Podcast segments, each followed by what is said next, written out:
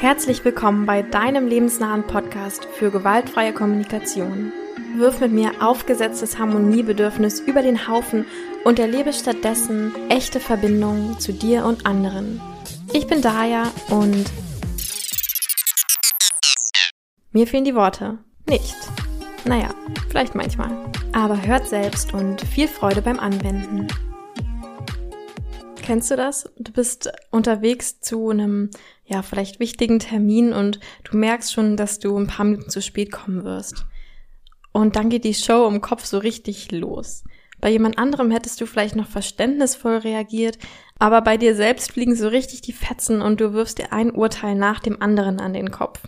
Und weil zur Kommunikation eben auch immer das Thema Kommunikation mit mir selbst gehört, gehe ich heute darauf ein, wie du mit dir selbst in wohlwollenden und einfühlsamen Kontakt gehen kannst und so viel besser für dich einstehen kannst und vor allem die Welt auch nicht irgendwie als statisches oder dich selbst als statisches Objekt sehen musst, sondern, sondern lernst viel besser mit deinen Werten in Übereinstimmung zu leben.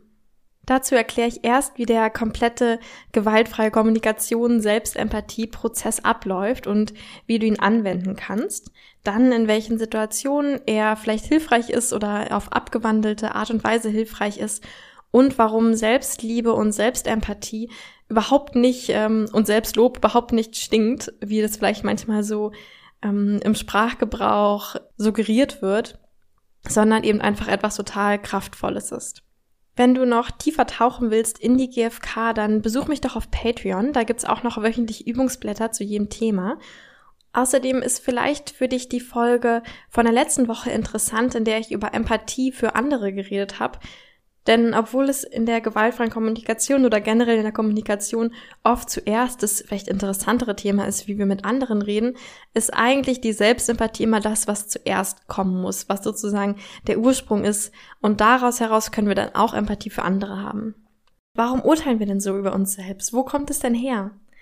In der GfK sagen wir ja, dass jedes Urteil der tragische Ausdruck unerfüllter Bedürfnisse sind. Tragisch, weil meistens ein Urteil uns nicht dazu führen wird, dass dieses Bedürfnis danach auch erfüllt wird.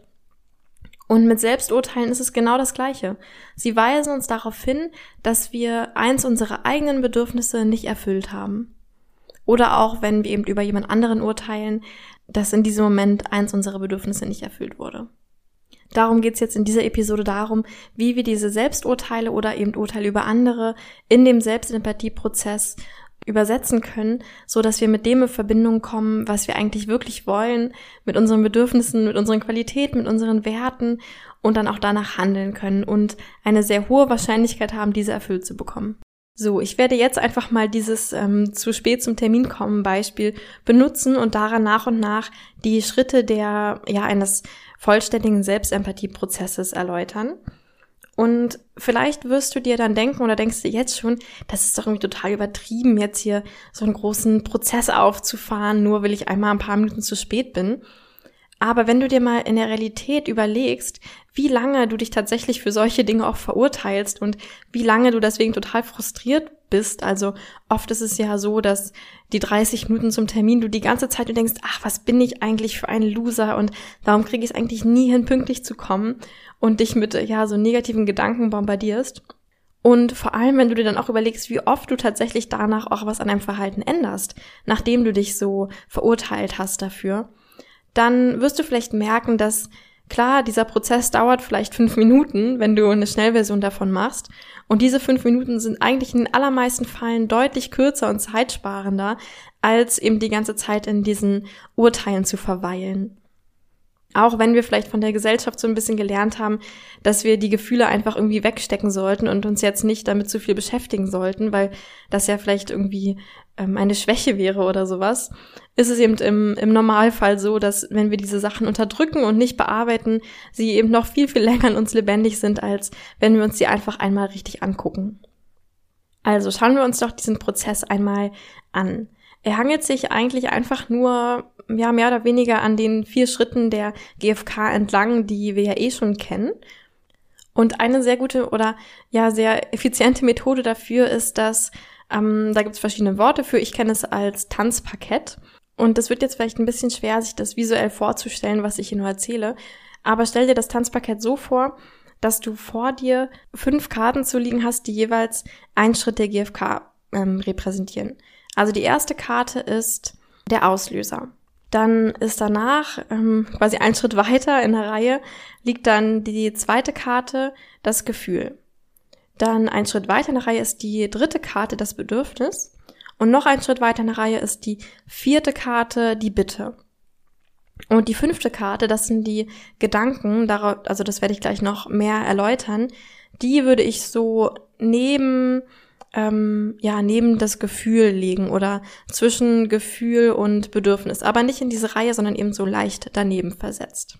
Das heißt, das Ganze sieht jetzt so ein bisschen aus wie diese ähm, Spiele, die man als Kind irgendwie gespielt hat mit Kreide auf dem Boden, wo man so von einem Feld aufs nächste gehüpft ist.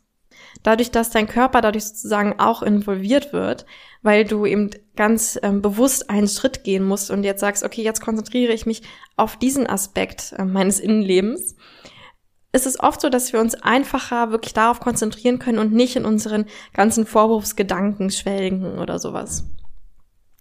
Natürlich können wir jetzt nicht immer, wenn wir irgendwie gerade im Bus sitzen, erstmal so ein Bodenankerparkett, ähm, Tanzparkett vor uns auslegen. Deswegen kann man das Ganze natürlich genauso machen, indem du die Schritte einfach im Kopf durchgehst. Oder ich kenne auch Menschen, die ähm, sich sagen, ja, ein Finger von mir steht für einen Schritt und dann tippen sie ihn nacheinander an und ähm, ja, und machen sich so bewusst, worauf sie jetzt ihren Fokus legen wollen. Aber wir tun jetzt einfach mal so, als würden wir ein richtiges Tanzparkett absolvieren. Du wirst gleich noch verstehen, warum es Tanz, äh, Tanzparkett heißt.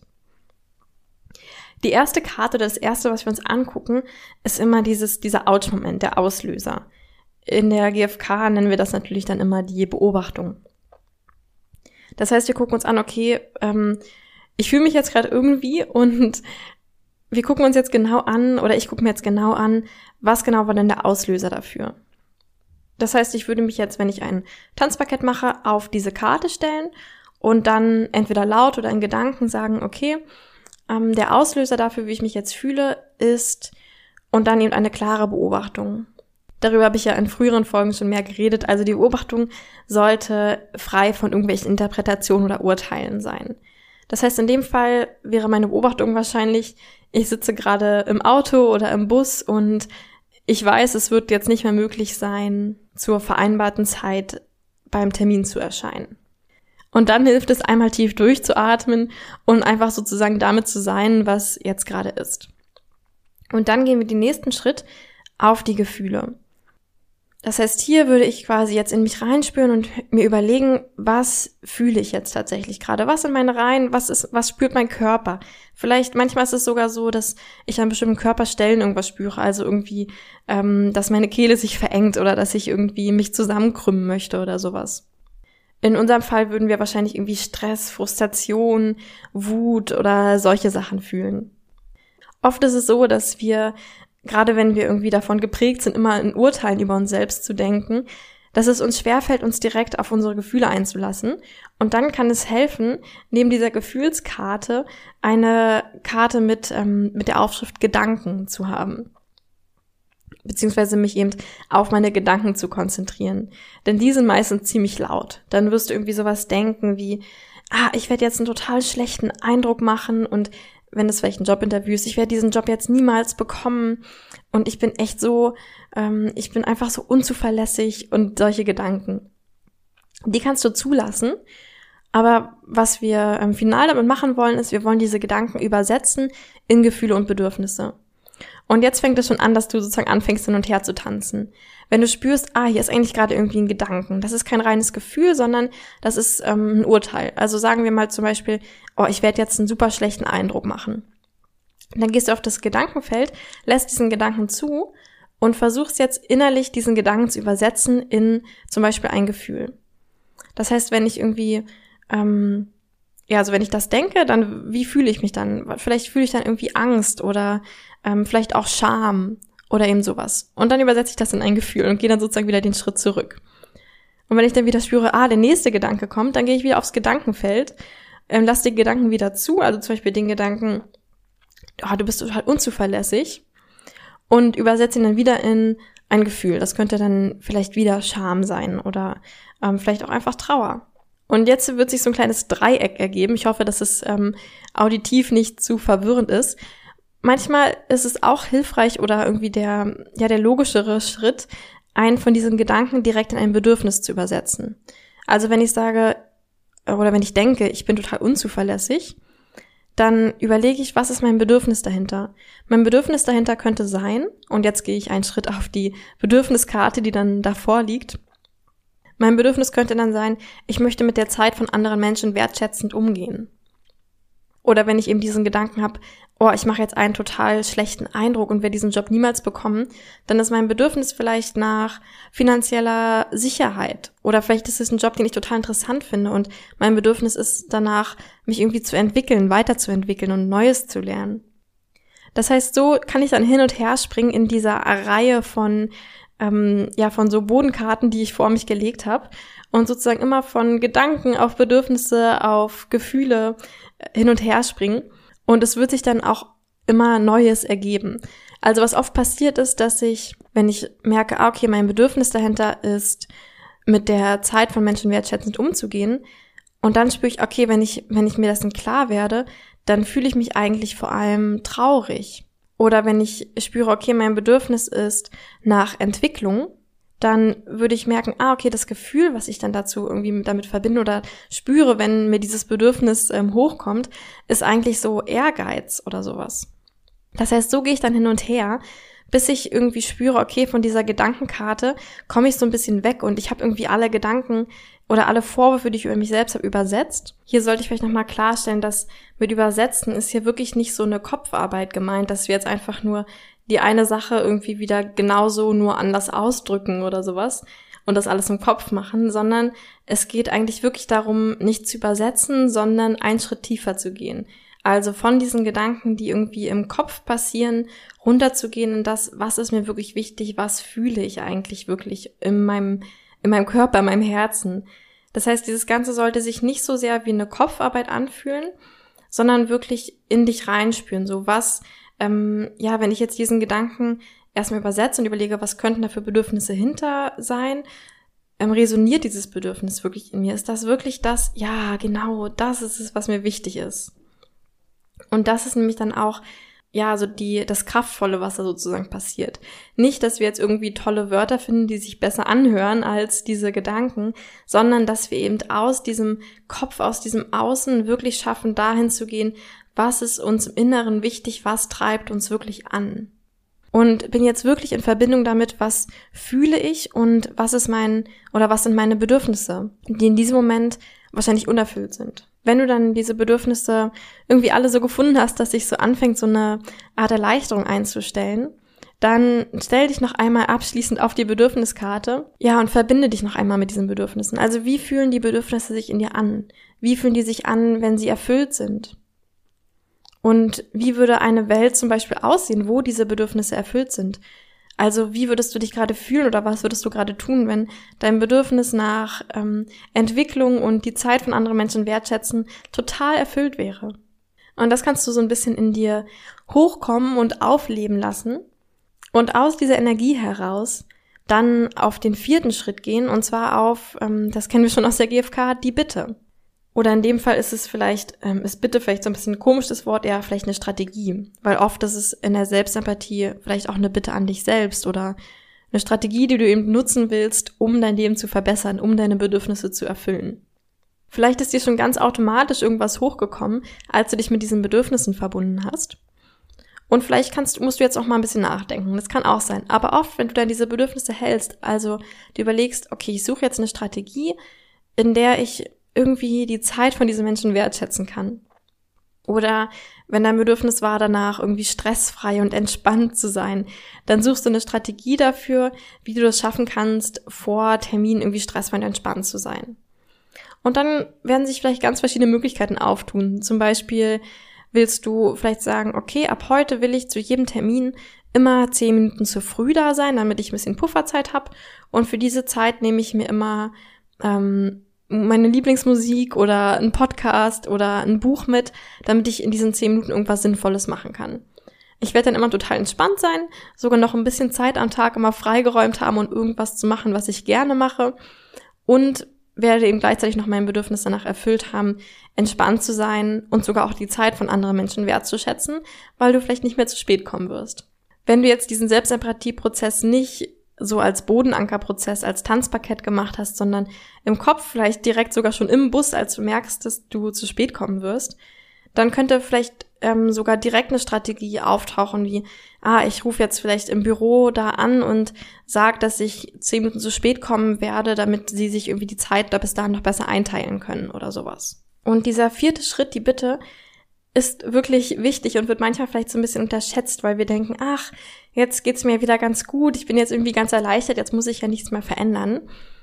Aber ich glaube, dass es wirklich hilfreich ist, wenn wir diesen Schritt immer gehen und wenn wir uns wirklich überlegen, okay, was kann ich denn nächstes Mal machen, damit eben das gleiche Problem nicht wieder auftaucht, damit mein Bedürfnis nicht wieder unerfüllt ist.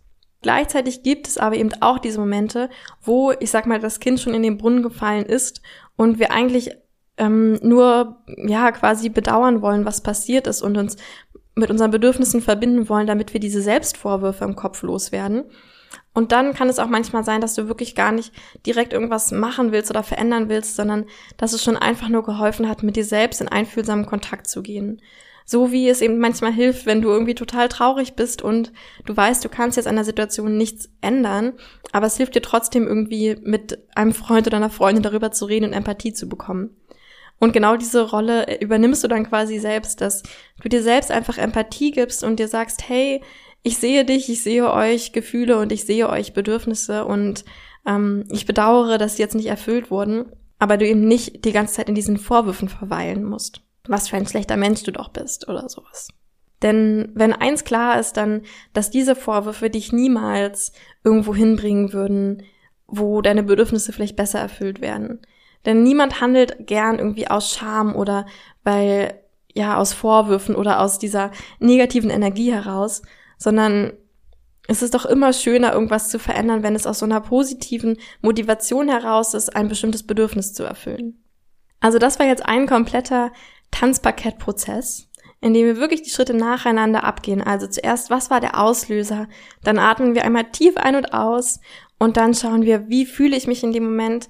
Was sind meine Gedanken, die ich in Gefühle übersetzen kann? Was sind meine Bedürfnisse in dem Moment? Und oder auch was sind meine Gedanken, die ich in Bedürfnisse übersetzen kann. Das ist quasi so ein Dreieck.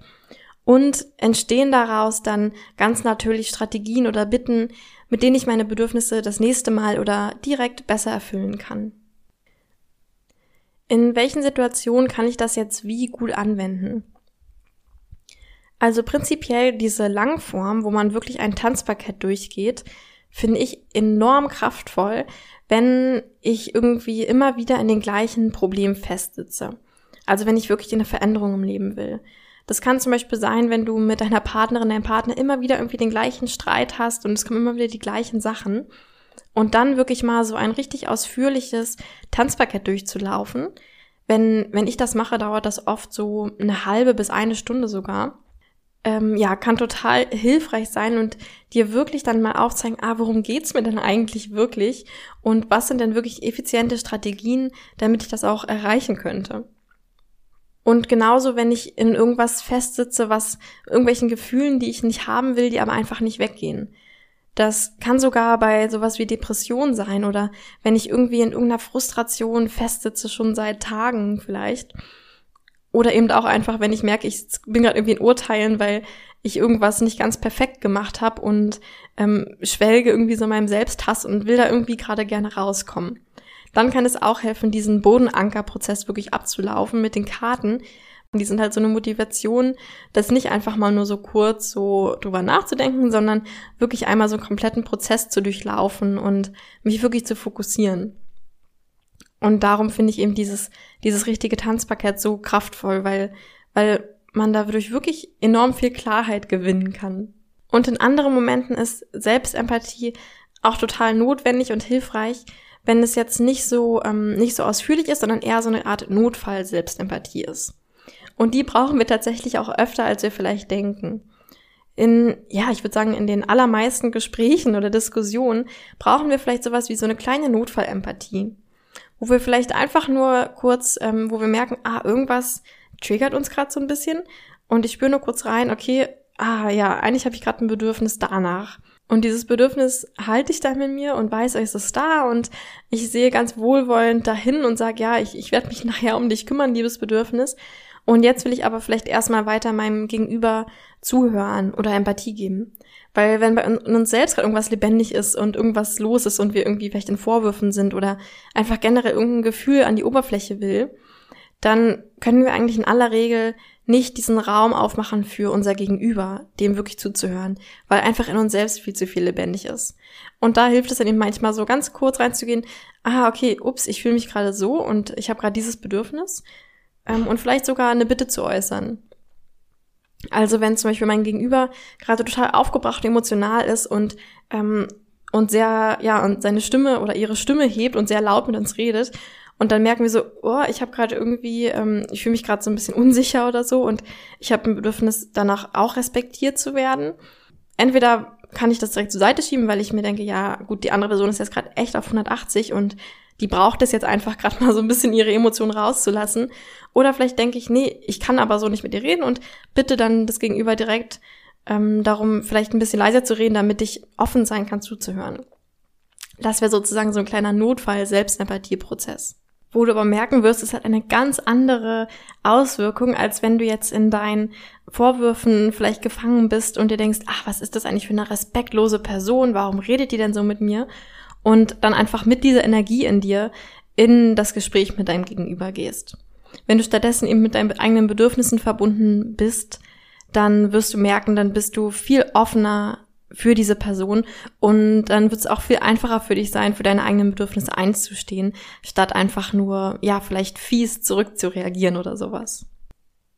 Und das gleicht natürlich auch, wenn diese Situation nicht von jemand anderem ausgelöst wird, sondern von uns selbst, wie zum Beispiel bei dem zu spät kommen Beispiel, wenn ich in diesem Moment tatsächlich das schon merke, dass ich gerade in Selbstvorwürfe gerate Oft merken wir das nämlich gar nicht bewusst. Also oft passiert es einfach so und dann nach einer halben Stunde fangen wir irgendwie an zu merken, so huch, ich habe mich gerade eine halbe Stunde lang selbst beschimpft. Vielleicht wäre es jetzt mal ein bisschen Zeit für so eine kleine Selbstempathie-Runde. Aber genau, sobald wir es merken, können wir auch immer so eine kleine Notfallempathie einsetzen und uns kurz darauf besinnen, ah, wie fühle ich mich gerade, was ist mein Bedürfnis und kann ich vielleicht gerade sogar irgendwas machen, um dieses Bedürfnis noch zu erfüllen. So, jetzt habe ich in dieser ganzen Episode ziemlich viel über ja, mich selbst oder uns selbst geredet. Und es gibt auf jeden Fall, glaube ich, noch viele Glaubenssätze da draußen, dass wenn wir uns zu viel mit uns selbst beschäftigen, dann werden wir selbst verliebt und ähm, ja und egoistisch und sowas alles. Und ich glaube, das ist auch was, was bei der Selbstempathie dann oft so ein bisschen ähm, ja vielleicht kritisch gesehen wird oder dass eben Leute sagen, ja, ach Empathie ist viel wichtiger als Selbstempathie oder so oder also ich sehe oder höre einfach oft das Bild da draußen in der Welt, dass, dass äh, Menschen irgendwie besser sind, wenn sie sich mehr um andere kümmern als um sich selbst. Und ich glaube, das stimmt ehrlich gesagt überhaupt nicht. Ich mag dieses Bild auch überhaupt nicht. Es macht mich manchmal echt total wütend und frustriert, weil auf der einen Seite denke ich, dass, oder bin ich mir sehr sicher, dass wenn wir sind nun mal Menschen, wir haben nun mal Bedürfnisse und wenn wir uns um die nicht kümmern und die unterdrücken, dann werden immer andere dafür bezahlen. Selbst wenn ich vielleicht denke, um irgendwie ein guter Mensch zu sein, muss ich mich um andere kümmern. Wenn ich meine eigenen Bedürfnisse unterdrücke, dann werde ich niemals aus dieser vollen ähm, Herzensfreude heraus oder auch aus meiner vollen ähm, Gewissheit, dass ich selbst irgendwie wichtig und einzigartig bin, aus meiner Einzigartigkeit heraus zum Leben anderer Menschen beitragen können. Denn wir sind eben einfach viel motivierter und effizienter, wenn es uns selbst auch gut geht. Das heißt, sogar aus dieser Sicht heraus wäre es sozusagen besser, wenn wir bei uns selbst anfangen, im Kern sozusagen anfangen und dann ähm, nach und nach nach außen arbeiten. Außerdem finde ich auch, dass das eine Logiklücke ist. Denn gerade in der gewaltfreien Kommunikation versuchen wir immer zu sagen, dass jeder Mensch an sich irgendwie einzigartig ist, dass jeder Mensch Bedürfnisse hat und jeder Mensch irgendwie liebenswert ist. Und wenn wir da aber bei uns eine Ausnahme machen und sagen, ja, mit allen anderen Menschen muss ich total wohlwollend sein, aber mich selbst kann ich ja verurteilen und beschimpfen, wie ich will, dann, dann machen wir ja schon eine Ausnahme und dann wird es ja auch sehr schwer, diese Ausnahme nicht auf andere Menschen auch aufzuweitern. Denn wenn ich schon mal anfange, mich selbst zu beschimpfen, dann gibt es sicherlich auch andere Menschen, die genauso schlimm sind wie wir und die ich auch anfangen kann, irgendwie dann doch nicht mehr ganz so wohlwollend zu betrachten. Also wenn ich Urteil über mich selbst habe, dann wird es glaube ich, in den meisten Fällen auch dazu führen, dass ich Urteile über andere habe. Und vielleicht kennst du das von dir, dass gerade irgendwie Sachen, die du an dir selbst nicht so gerne magst, du auch oft bei anderen eben besonders streng verurteilst. Und deswegen glaube ich auch, dass, ja, dass wenn wir diese Sicht haben wollen, dass alle Menschen irgendwie ähm, wertvoll sind, dann sollten wir uns selbst da auch mit einbeziehen, weil sonst diese ganze Theorie irgendwie so ein bisschen in sich zusammenfällt. Also so viel zum Thema Selbstempathie. Nochmal zur Zusammenfassung.